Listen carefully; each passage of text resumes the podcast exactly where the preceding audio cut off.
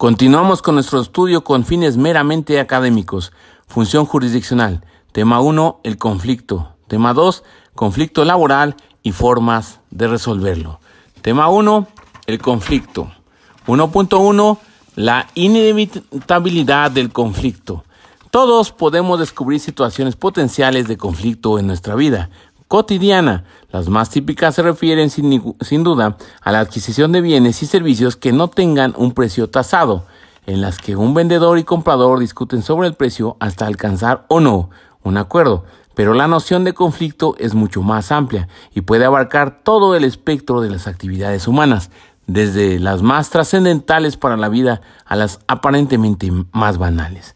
El acto de ir al cine en compañía y elegir una película, la decisión de vivir en pareja, la participación en asociaciones o partidos, la relación con los hijos, cualquier situación en la que se dé diferencia de intereses unida a relación de interdependencia es potencialmente generadora de conflicto. 1.2. ¿Qué es un conflicto? Las situaciones de conflicto son aquellas en las que los intereses de las partes no son coincidentes, de manera que su satisfacción depende de la conducta de las partes eh, adopten mutuamente. Las situaciones de conflicto son aquellas en las que los intereses de las partes no son coincidentes, de manera que su satisfacción depende de la conducta que las partes adopten mutuamente. 1.3 Tipos de conflictos. A. Conflictos intrapersonales ocurren dentro de la propia persona. Algunos ejemplos son los conflictos eh, sobre objetivos, uso del tiempo, cuestiones morales o decisiones. Alguien que quiere mejorar su tono muscular, pero que prefiere ver la televisión, tiene un conflicto intrapersonal. Alguien que quiere mejorar su tono muscular, pero que prefiere ver la televisión, tiene un conflicto intrapersonal. B. Conflictos interpersonales. Estos son los más comunes. Ocurren entre dos o más personas. Por ejemplo, Gloria quiere usar el coche para ir a su trabajo. Su pareja pretende usar el coche para ir a un evento deportivo. Gloria piensa que si su pareja usa el coche, ella no podrá ir a trabajar. Ambos están viviendo un conflicto interpersonal. C. Conflictos intergrupales. Estos son conflictos de un grupo particular, como los que se pueden producir en un departamento universitario, en el que se disputa la selección del director o en una familia cuando se programan vacaciones. D. Conflictos intergrupales. Ocurren entre grupos de diferente tamaño, incluyendo clubes, organizaciones, comunidades y naciones. Con frecuencia, la dificultad de este tipo de disputas radica en identificar y afrontar las múltiples necesidades, valores y preocupaciones que los grupos manifiestan. Un conflicto entre dos pandillas de diferentes vecindades puede ser un ejemplo de un conflicto intergrupal. 1.4 Fuentes del conflicto. Los conflictos pueden surgir de diferentes fuertes cognitivas. Generalmente, estas se combinan dando pie a la formación de un conflicto latente, el cual saldrá a la superficie gracias a algún evento eh, precipitante que haga que el fenómeno se convierta en un conflicto manifiesto. Es importante determinar cuál es la fuente del conflicto, en tanto que este factor influirá en la forma como debemos conducir la audiencia de juicio y exigirá ciertas estrategias del juez para resolver. 1. Los hechos. El conflicto surge por un desacuerdo sobre lo que es, es decir, las partes tienen una percepción distinta de la realidad, que lo es. Las fuentes. Las fuentes principales del conflicto se encuentran en la parte cognitiva de los actores en conflicto, vale decir, en el juicio y las percepciones. 2. Los recursos escasos. Los conflictos basados en intereses provienen del desacuerdo sobre la distribución de ciertos recursos escasos, es decir, la discusión se centra en quién obtendrá qué cosa o cuál beneficio. Cuando implícita o explícitamente se debe realizar la distribución de estos recursos escasos. La escasez no se da exclusivamente sobre bienes tangibles como el dinero, territorio, objetos o alimentos, sino también sobre recursos intangibles como el poder, estatus, imagen, etc. 3. Las necesidades humanas básicas. Los desacuerdos sobre necesidades son desencuentros relacionados con qué debe satisfacerse o respetarse para que cualquier persona o grupo social pueda desarrollarse plenamente. Nos referimos a necesidades tan vitales como el vestido, alimento o vivienda y aquellas que sin ser tan obvias representan una necesidad de todo ser humano, respeto, seguridad, reconocimiento y autoestima, etc. 4. Los valores.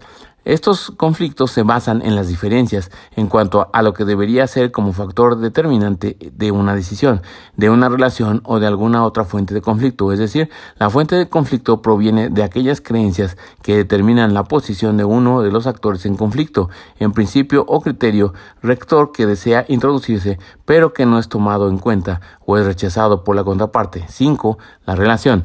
La situación conflictiva proviene del estilo de interacción reinante entre los actores de conflicto, la calidad de comunicación que manifiesten, eh, las emociones o percepciones que poseen el uno al otro. 6. La estructura. El conflicto surge por el modo como se ha conformado la estructura dentro de la cual interactúan los actores en conflicto, lo cual fomenta desigualdad, asimetría de poderes, falta de equidad y eventualmente opresión. Por ejemplo, la estructura de una familia fomenta conflictos por el mayor poder de, eh, que tiene uno de los cónyuges sobre el otro.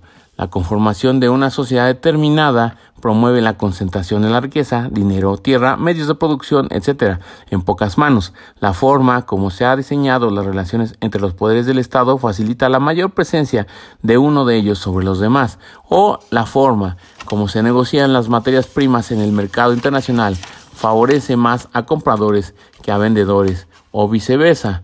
Repetimos entonces fuentes de conflicto 1. Los hechos. 2. Los recursos escasos. 3. Las necesidades humanas básicas. 4. Los valores. 5. La relación. 6. La estructura. Una vez más, fuentes del conflicto. Eh, tenemos 1. Los hechos. 2. Los recursos escasos. 3. Las necesidades humanas básicas. 4. Los valores. 5. La relación. 6. La estructura. 1.5 surgimiento del conflicto. Agravio. No reclamar o reclamar. Si no se reclama, pues no hay conflicto. Si se reclama, puede producirse un rechazo o una solución. El rechazo puede ser parcial o puede originarse también a su vez este un rechazo total. Si existe un rechazo total, pues hay un conflicto, ¿verdad? Si existe un rechazo parcial, puede haber también un arreglo parcial. Y finalmente, pues tenemos una solución. Entonces, agravio, dos posibilidades, reclamar y no reclamar. Si se reclama, puede existir un rechazo o puede existir una solución. Puede que el rechazo sea parcial o sea total. Si es parcial, eh, se puede llegar a un arreglo parcial. Y si es total, pues existe un conflicto. Las disputas surgen como agravios. El agravio es la creencia individual de una persona o un grupo u organización eh, tiene el derecho a un recurso el cual es negado u otorgado por un tercero. Las personas responden a tales creencias de diferente manera. Por ejemplo, uno puede optar por no hacer nada o redefinir el problema culpando a otro. La opción es presentar un reclamo exigiendo al responsable el respeto de su derecho. Los reclamos pueden ser rechazados, aceptados o pueden resultar en una oferta de transacción, arreglo parcial. Si la otra parte acepta el reclamo totalmente, no habrá conflicto. El rechazo inmediato de un reclamo. El carro no estaba así, está así por el mal uso que le dio establece un conflicto evidente. Ahora hay dos o más partes con reclamos conflictivos por el mismo recurso. Una oferta de transacción, nosotros proporcionaremos las respuestas si ustedes pagan por la mano de obra. Ese rechazo parcial al reclamo, el cual inicia la negociación, aunque en forma breve, debido al surgimiento de un conflicto. Por tanto, existe un conflicto cuando un reclamo basado en un agravio es rechazado parcial o totalmente. 1.6 Elementos del conflicto. Una vez que entendimos al conflicto como una situación en la cual dos o más actores perciben tener objetivos mutuamente incompatibles, podemos identificar sus elementos. A. Situación conflictiva. B. Actitudes conflictivas. C. Comportamientos conflictivos. 1.1.6.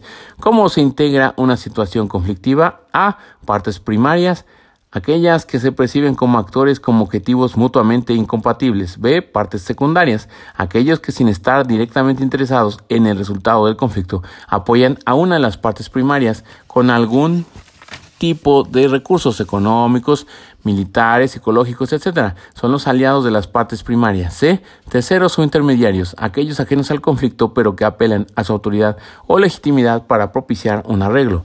D. Objetivos, resultados futuros conscientemente deseados por las partes. E. Posiciones, posturas o exigencias rechazadas por la contraparte. F. Asuntos, problemas o temas conflictivos, aquello que es materia de discusión a lo largo del conflicto. G. Intereses, porción deseada o esperada de recursos escasos. H. Necesidades, condiciones mínimas que debe tener toda persona para asegurar su bienestar. Y valores, creencias o principios rectores de vida. 1.6.2 Elementos de las actitudes conflictivas. Elementos A. Emocional o afectivo. B. Cognitivo o perceptivo. A.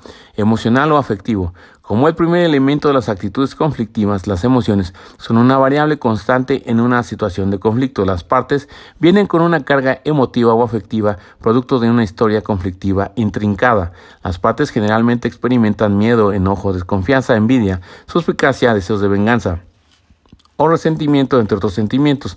La mayoría de estas emociones son negativas y a menos que el conciliador las tome en cuenta, las partes se verán impedidas de comunicarse efectivamente y llegar a un acuerdo. Un elemento fundamental en la comunicación interpersonal es la noción de que las emociones deben ser manejadas primero antes que cualquier otro asunto. Cuando una persona experimenta sentimientos muy fuertes, su prioridad no recae en buscar soluciones a los problemas, sino en ser escuchado. Repetimos, cuando una persona experimenta sentimientos muy fuertes, su prioridad no recae en buscar soluciones a los problemas, sino en ser escuchado. Las emociones fuertes evitan que uno piense racionalmente. La situación ideal para realizar la conciliación se encuentra cuando las emociones están al mismo nivel que el raciocinio. Una técnica crucial para el manejo de emociones intensas es la paráfrasis. Otra posibilidad es la reunión por separado. B. Cognitivo o perceptivo. El segundo elemento de las actitudes conflictivas son los procesos cognitivos o perceptivos producidos por nuestros filtros sensoriales.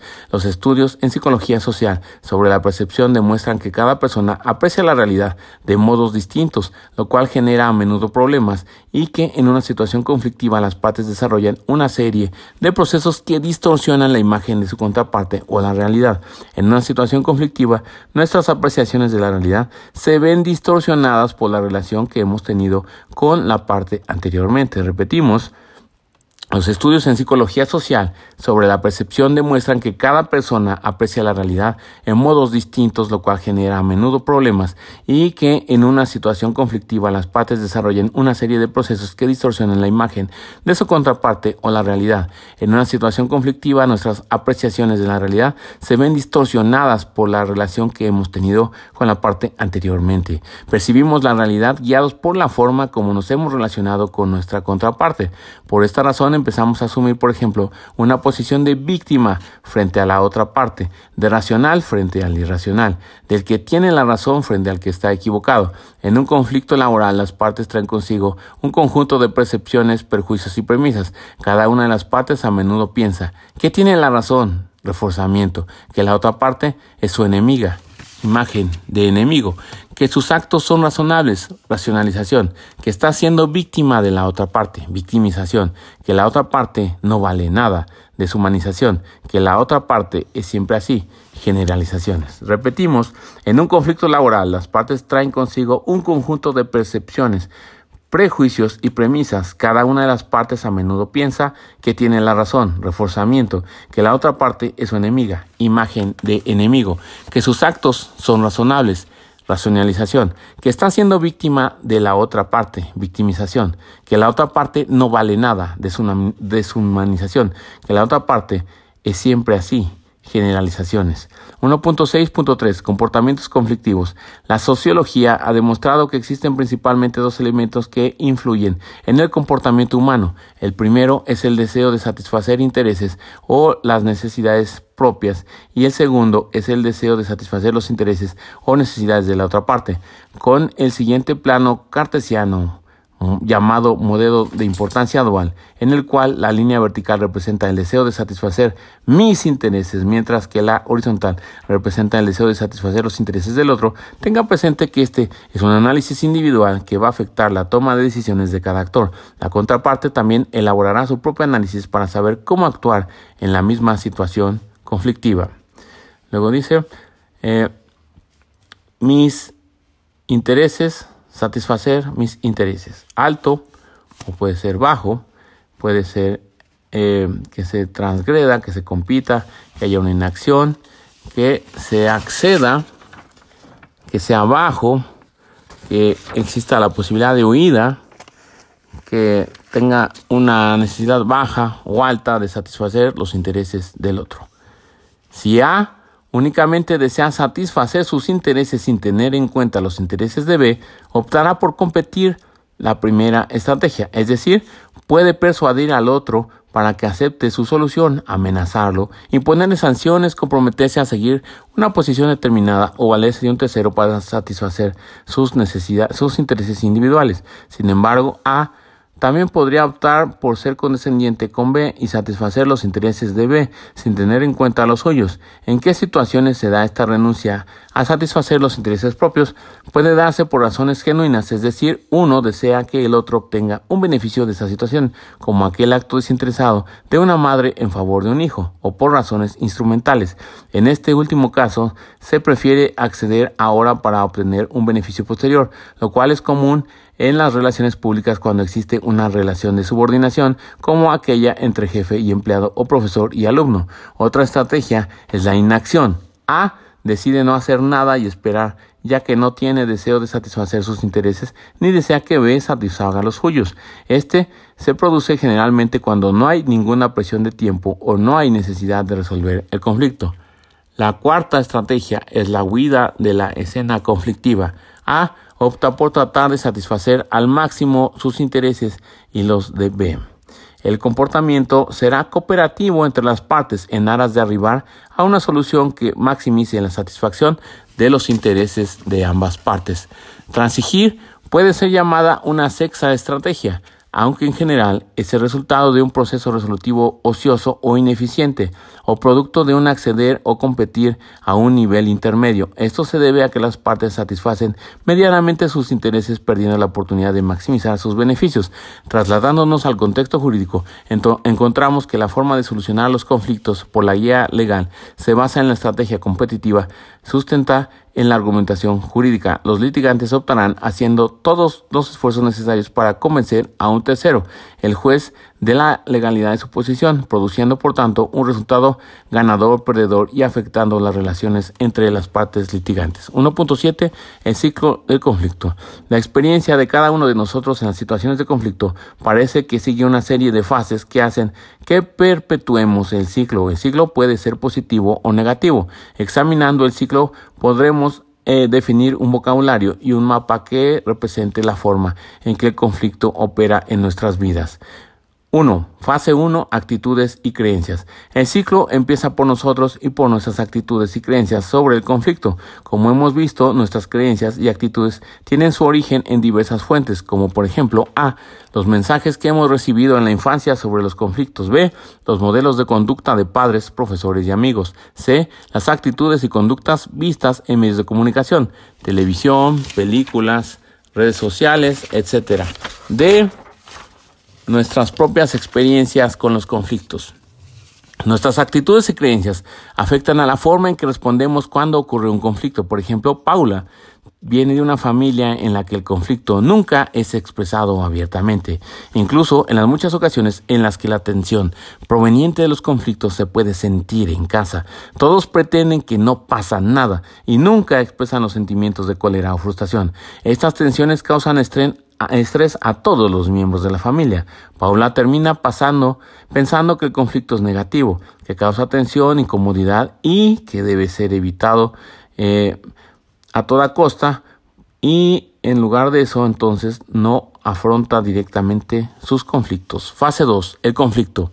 En el siguiente caso del ciclo, el conflicto ocurre. En el ejemplo, Claudia y su amiga Sandra están con un grupo de amigas. Claudia y Sandra se conocen desde hace algún tiempo y ocasionalmente se van a comer juntas. Sandra es a menudo dominada, eh, las conversaciones, pero Claudia nunca ha puesto objeciones. En esta ocasión Claudia empieza a hablar de sus prometedores planes de fin de semana. Tan pronto como ella empieza a descubrir sus planes, Sandra interrumpe y empieza a hablar de sus planes de fin de semana.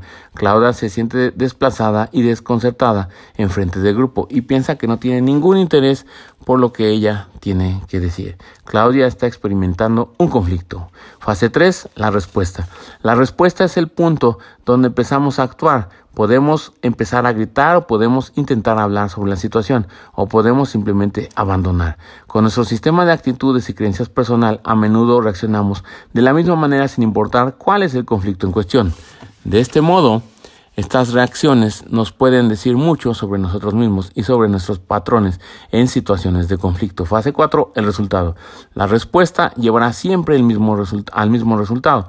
En este caso, el resultado para Claudia es continuar con sentimientos de dolor, frustración y relaciones tensas. Y quizá un sentimiento por su parte de que no es interesante para otros, falta de autoestima. Esta consecuencia servirá para reforzar la creencia de Claudia eh, de que el conflicto es malo y que causa incomodidad y dolor. Esto tiene por consecuencia que el ciclo se mantenga. En la mayoría de los casos, el resultado del ciclo de conflicto refuerza nuestro sistema de creencias y lleva a la perpetuación del, del mismo patrón. 1.8 eh, Cambio de patrones en torno al conflicto. Si queremos aprender del conflicto y cambiar nuestros patrones, necesitamos cuatro cosas. 1. Tomar conciencia. 2. Buena disposición. 3. Habilidades. 4. Apoyo consistente. Si queremos aprender del conflicto y cambiar nuestros patrones, necesitamos 1. Tomar conciencia. 2. Buena disposición. 3. Habilidades. 4. Apoyo consistente. Uno, tomar conciencia, romper el patrón que nos mantiene en el conflicto. Para resolver el conflicto de una manera productiva, primero necesitamos tomar conciencia de las creencias y respuestas que perpetúan nuestra conducta negativa. La reflexión es un paso vital para otorgar esta toma de conciencia. Podemos preguntarnos a nosotros mismos. A. ¿Cómo podemos, cómo respondemos normalmente a las situaciones de conflicto? ¿Cómo sentimos y reaccionamos? Negamos que haya un conflicto, asumimos que no hay modo de que las cosas vayan bien, ¿ve? ¿Cómo puede ayudar a que el conflicto se resuelva de otra manera? Las respuestas a estas preguntas pueden llevarnos a nuevas ideas sobre nuestros sentimientos, reacciones y creencias.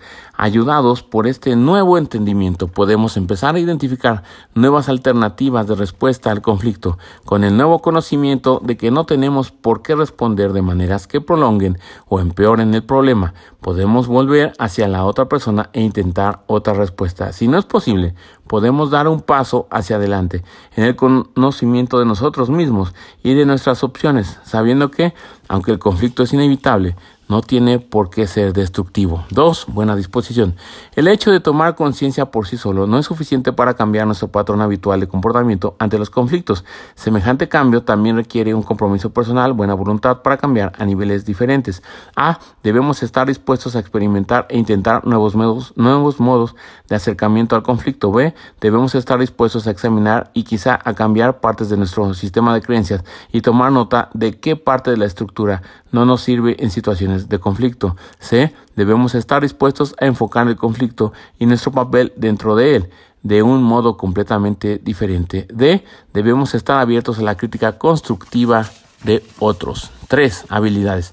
Una vez que hemos tomado la decisión de que hacer un cambio es deseable, debemos aprender las habilidades necesarias requeridas para producir el cambio. Hay tres habilidades necesarias para la resolución de conflictos. A, la habilidad de mandar un mensaje efectivo, un mensaje en el que se expresen claramente sentimientos y necesidades. B, la habilidad para escuchar eficazmente. C, la habilidad para escoger el enfoque adecuado en situaciones diferentes. La maestría en el uso de las habilidades de escucha y expresión se ve determinada en gran medida por la escalada o desescalada del conflicto. 4. Apoyo coherente.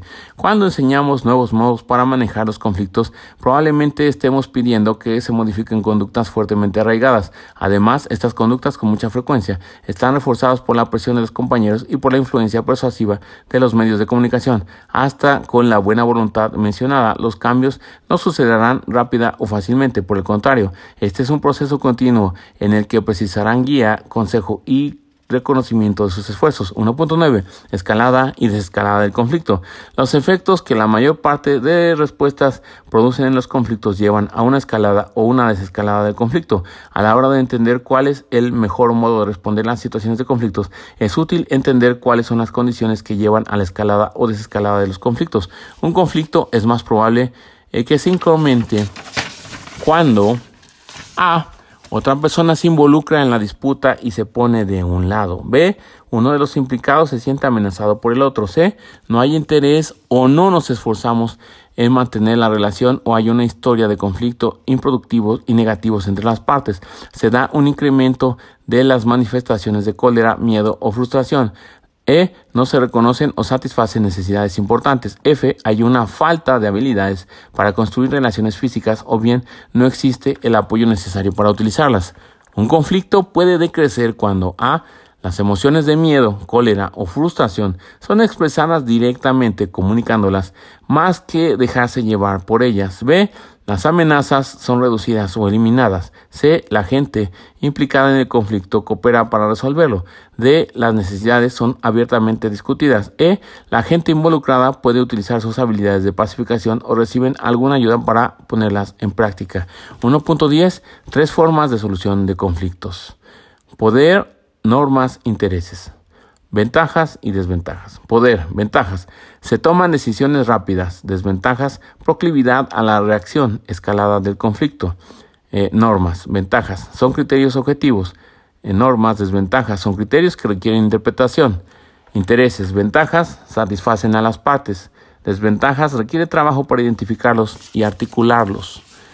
La relación entre intereses, normas y poder puede ilustrarse en tres circunferencias concéntricas. La circunferencia interior representa los intereses, la de la parte media a las normas y la externa al poder.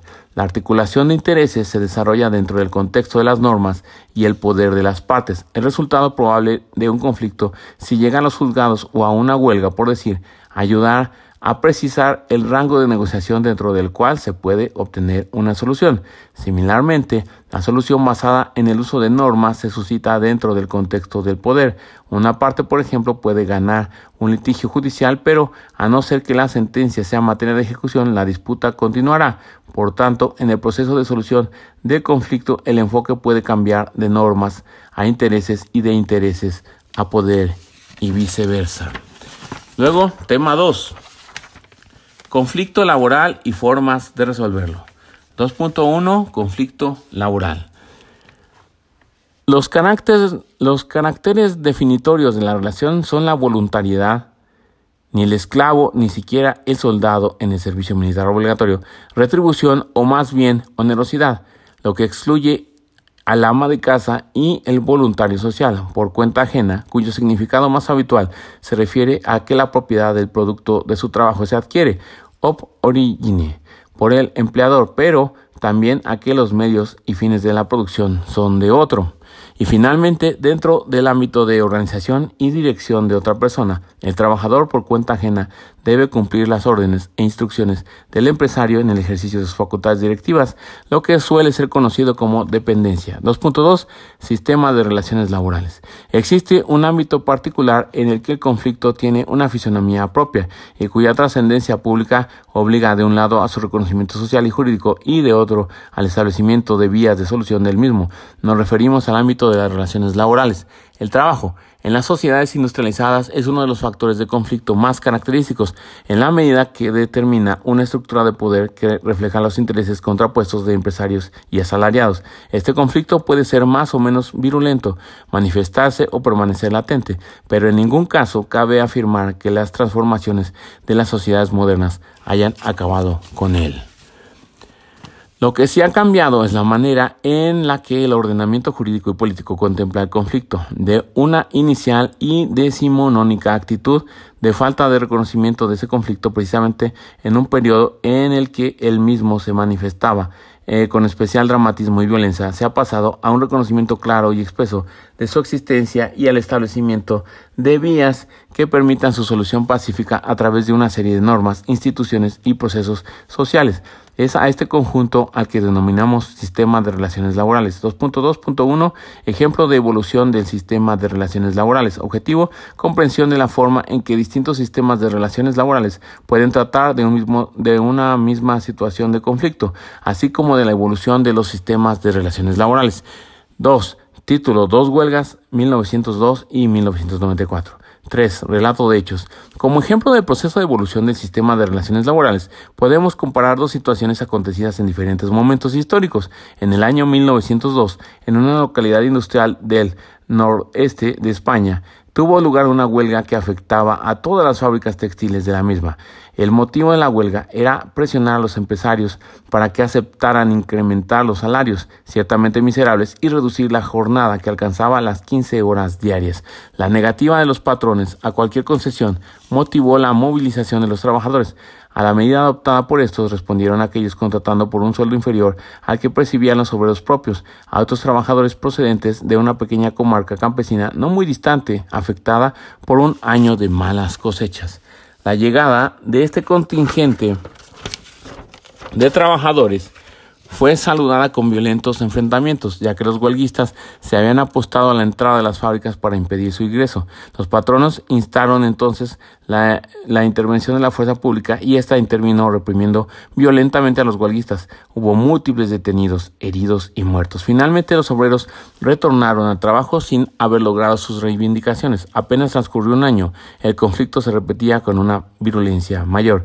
En la misma localidad, en el año 1994 tuvo un lugar una huelga de similares características. Los obreros reivindicaban un mayor salario y una reducción de jornada. Antes de iniciarse la misma, las partes fueron citadas por el Servicio Público Oficial de Conciliadores y Mediaciones. A la presencia de un mediador designado por dicho servicio, el mediador escuchó a ambas partes, celebró varias reuniones conjuntas y separadas. No se alcanzó un acuerdo en aquel momento y la huelga se inició. Al segundo día las partes volvieron a reunirse ante el mediador y nuevamente intentaron un acuerdo. Esta vez la gestión mediadora tuvo éxito y las partes firmaron un pacto. La huelga fue desconvocada. Cuatro comentarios. Entre el año 1902 y 1994 muchas cosas habían cambiado en el país. Sin duda, el conflicto laboral no había sido eliminado, pero la forma de afrontar el mismo por parte de sus agentes y del sistema político y social era muy distinto. El sistema de relaciones laborales había diseñado el camino para su solución a través de mecanismos preestablecidos de carácter pacífico. El conflicto pierde así su carga de negatividad y pasa a ser considerado como un hecho estructural dentro del entramado de las relaciones laborales. 2.3 Presupuestos de las relaciones laborales. En un ámbito democrático, el sistema de relaciones laborales parte de una serie de presupuestos. Uno, reconocimiento de la realidad del conflicto laboral en el seno de la sociedad y de su funcionalidad de la misma. Los, las sociedades modernas ya no niegan el conflicto ni intentan erradicarlo. Parten de la base de que el conflicto cumple una función social que permite el avance de la propia sociedad y su desarrollo, siempre que discurra por unos cauces previamente determinados y se solucione de manera pacífica. Dos, reconocimiento de los agentes protagonistas del conflicto y sus asociaciones como sujetos legitimados para alcanzar una solución del mismo a través de la negociación. El reconocimiento de que los agentes sociales pueden organizarse en asociaciones representativas libremente y que el objetivo primordial de dichas asociaciones es la negociación colectiva de defensa de los respectivos intereses es el segundo presupuesto fundamental del sistema de relaciones laborales de una sociedad democrática. Sin este reconocimiento, el sistema deja de funcionar, ya que los auténticos protagonistas del conflicto y de su solución son las representaciones de las partes en conflicto que encausan las reacciones de sus representantes y alcanzan soluciones aplicables a todos ellos. Tres, Reconocimiento de la existencia de instrumentos de presión de trascendencia interna y externa a la propia empresa. Encauzar el conflicto no significa encorsetarlo, sin el reconocimiento de los instrumentos de presión de las partes que hace posible a la vez la negociación. Tampoco cabe hablar de sistemas democráticos de relaciones laborales. Se reconoce, por tanto, la legitimidad de determinadas medidas de fuerza, la huelga, por ejemplo, aunque al propio tiempo se considera como una medida no deseable, lo que fuerza a impulsar los instrumentos de solución pacífica. 4. Establecimiento de vías de solución pacífica del conflicto. Constituye la consecuencia lógica de los presupuestos anteriores si el conflicto existe y es funcional, si debe ser encausado, si los mecanismos de fuerza son legítimos pero no deseables. Entonces hay que establecer una serie de mecanismos que permitan que el conflicto se desarrolle y se solvente, minimizando sus consecuencias negativas y, y potenciando sus efectos positivos. 2.4. Clasificación genérica de los conflictos laborales. Con independencia de su formación de, solución, los conflictos laborales pueden ser de dos clases, jurídicos y de intereses. A. Conflictos jurídicos son aquellos que versan sobre la interpretación o la aplicación de normas preexistentes, estatales o convenidas colectivamente y cuya pervivencia no se cuestiona por los litigantes. B. Conflicto de intereses económicos o de regulación son los que preexistiendo una norma versan sobre una oportunidad. Eh, pretendiendo su modificación o sustitución por otra. Es el caso típico de la negociación de un nuevo convenio colectivo o a los que simplemente postulan el dictado de una nueva norma que cubra un vacío normativo. 2.4.1 Ejemplo de conflictos jurídicos y conflictos de intereses. 1. Objetivo. Distinguir los conflictos de intereses y los jurídicos. Familiarizarse con los diversos modos de solución de los mismos. 2. Título Cirera SL. 3. Relato de hechos. La empresa Cirera SL es una empresa del ramo de la alimentación que cuenta con 470 trabajadores. En el seno de dicha empresa se ha iniciado un proceso de negociación para regular diversas condiciones de trabajo, la jornada, el salario, las condiciones de seguridad y salud, el régimen de pausas durante la jornada, etcétera. La negociación se inició con buenas perspectivas y pronto se fueron alcanzando acuerdos parciales, sin necesidad de intervención de terceros y sin que se acudiera a ninguna medida de fuerza. Los acuerdos alcanzados regulaban la jornada y diversos aspectos de salud laboral. Sin embargo, al entrar a negociar el salario, se produjeron los primeros conflictos. La empresa ofrecía un incremento para la masa salarial del 2% aplicable, por tanto, sobre la cifra global de salarios pagada por la empresa durante el año anterior, mientras que los trabajadores no se contentaban con menos del 4%. Entendían estos últimos que al no haber tenido incremento salarial en los últimos dos años, debían recuperar su poder adquisitivo a través de un incremento mayor en ese año la empresa, por su parte, consideraba que las concesiones hechas en materia de jornada, que se reducía a una hora semanal, compensaban suficientemente las prestaciones.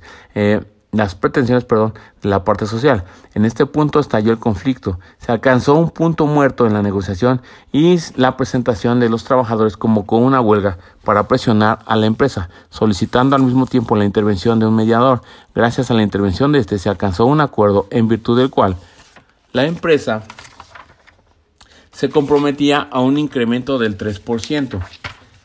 El conflicto cesó y el acuerdo adquirió valor de norma aplicable a todos los trabajadores, con todas las cláusulas negociadas y pactadas. En concreto, la relativa a los salarios establecía se incrementarán los salarios de los trabajadores en un 3%. En el primer mes de aplicación del acuerdo, el grupo de trabajadores administrativos observó que sus nóminas se habían incrementado únicamente en un 2%. Acudieron al jefe del personal para exponerle el problema, el cual les manifestó que un incremento realizado lo era de la masa salarial global lo cual no significaba que cada trabajador concreto tuviera un incremento del 3%, sino que en su conjunto los salarios, de la empresa se habían incrementado un 3%, procediéndose luego a un reparto de ese incremento según las categorías. El grupo afectado acudió entonces a sus representantes, los cuales les manifestaron que la respuesta del jefe de personal no era correcta, puesto que lo que se pactó finalmente era un incremento de los salarios de todos los trabajadores, como claramente constaba en el pacto. En una reunión con la empresa solicitada a raíz de este problema, la representación social mantuvo esta misma tesis. La empresa argumentó que los representantes estaban actuando de mala fe, pues ellos conocían que la propuesta de la empresa era de un incremento sobre la masa salarial y que así se había hecho constar en la primera propuesta. A esto replicaron los trabajadores que si bien ello era cierto se refería a la propuesta que fue rechazada por la parte social y que originó precisamente el conflicto. El acuerdo final había modificado ese planteamiento. Cuatro comentarios. Los hechos que acabamos de describir nos muestran dos conflictos de naturaleza distinta e ilustran las diferencias entre un conflicto de intereses y uno jurídico. En primer conflicto, empresa y trabajadores se mueven exclusivamente en el ámbito de sus intereses.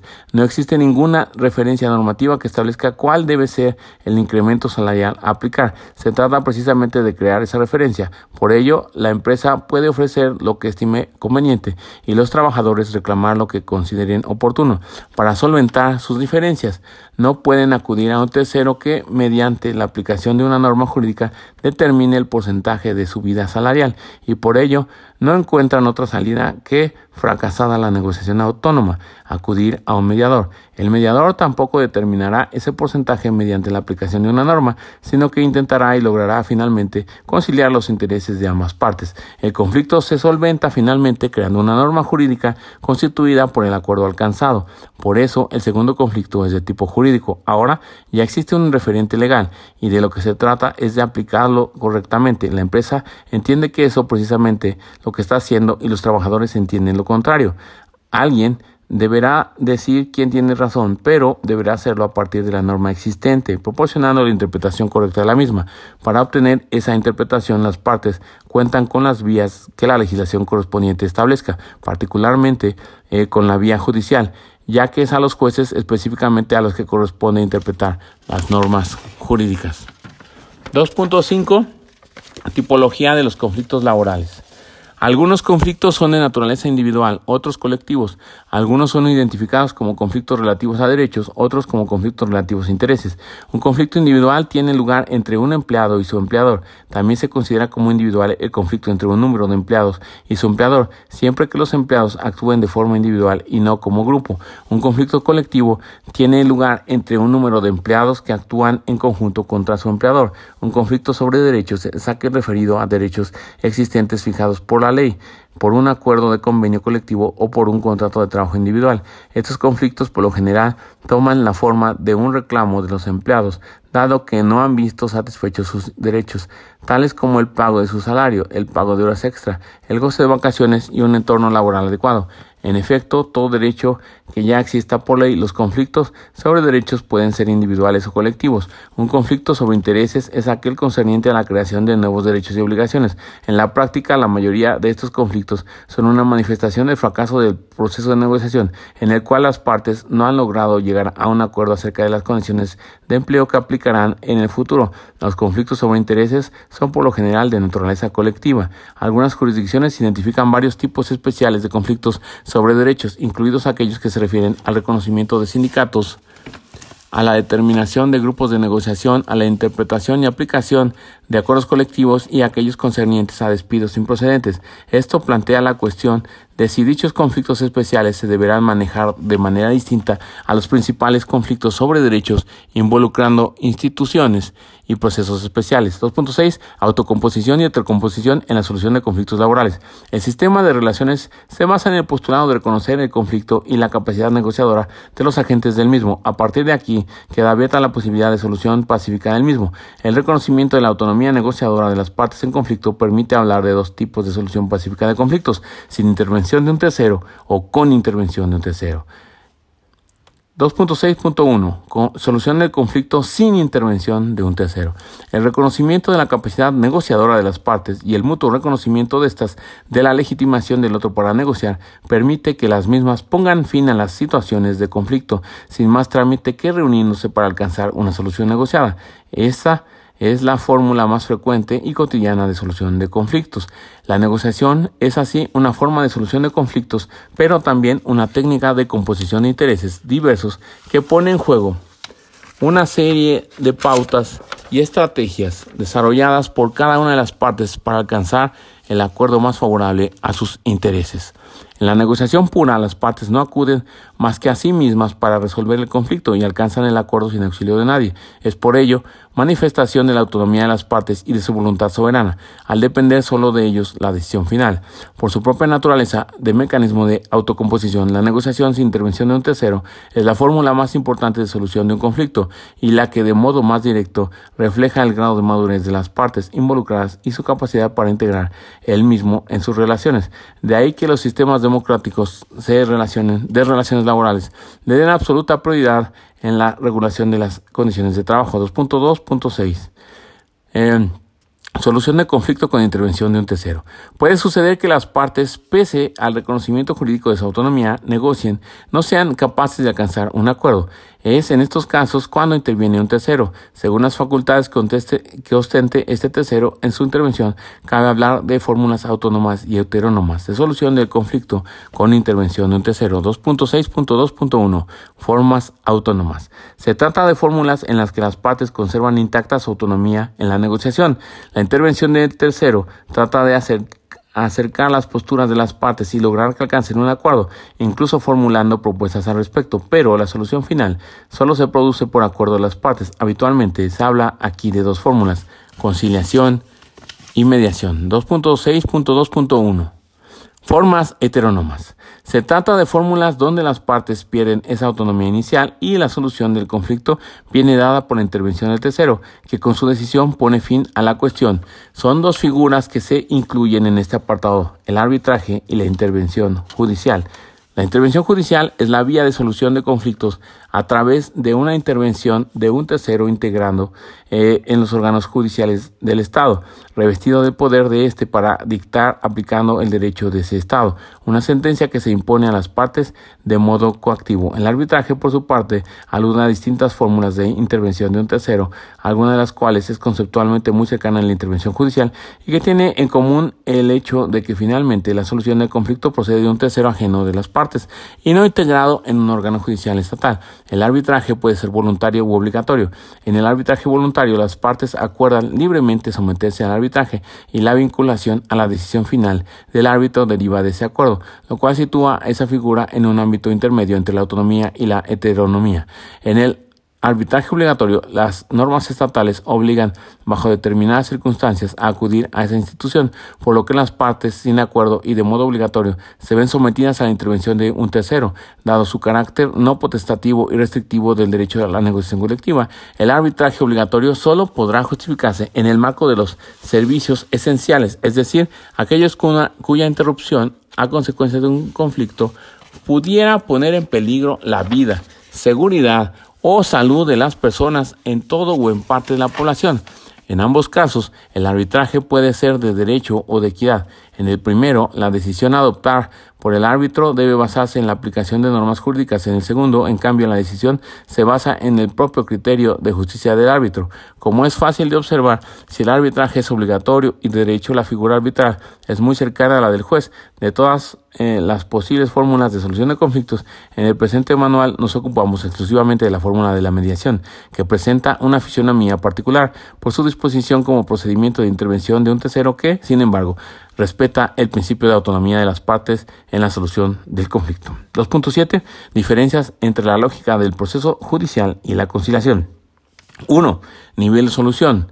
El proceso se basa en dar solución a las pretensiones o exigencias planteadas en la demanda, contestación de demanda y la reconvención. La conciliación apunta a resolver problemas presentes y no en estos eh, documentos para satisfacer los intereses y necesidades de las partes. Dos, criterios de solución.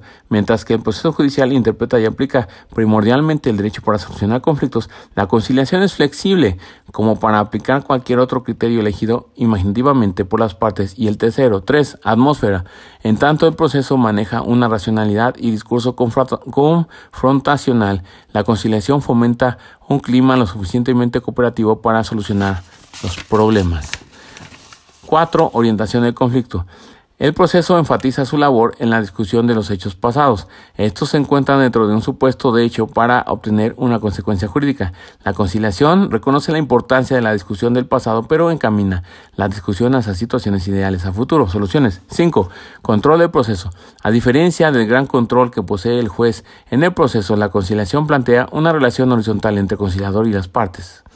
Y así tenemos nuestro pequeño cuadrito. Factor nivel de solución, proceso judicial, pretensiones, posiciones, contenidas en la demanda, contestación y reconvención, la conciliación, nivel de solución, problemas, contenidos dentro o fuera del expediente. Factor, criterio de solución, proceso judicial, la ley aplicable. Criterio de solución en la conciliación, criterios flexibles. Factor, atmósfera. Proceso judicial, adversarial. La conciliación, cooperativa. Factor, orientación hacia el conflicto proceso judicial hacia la discusión del pasado.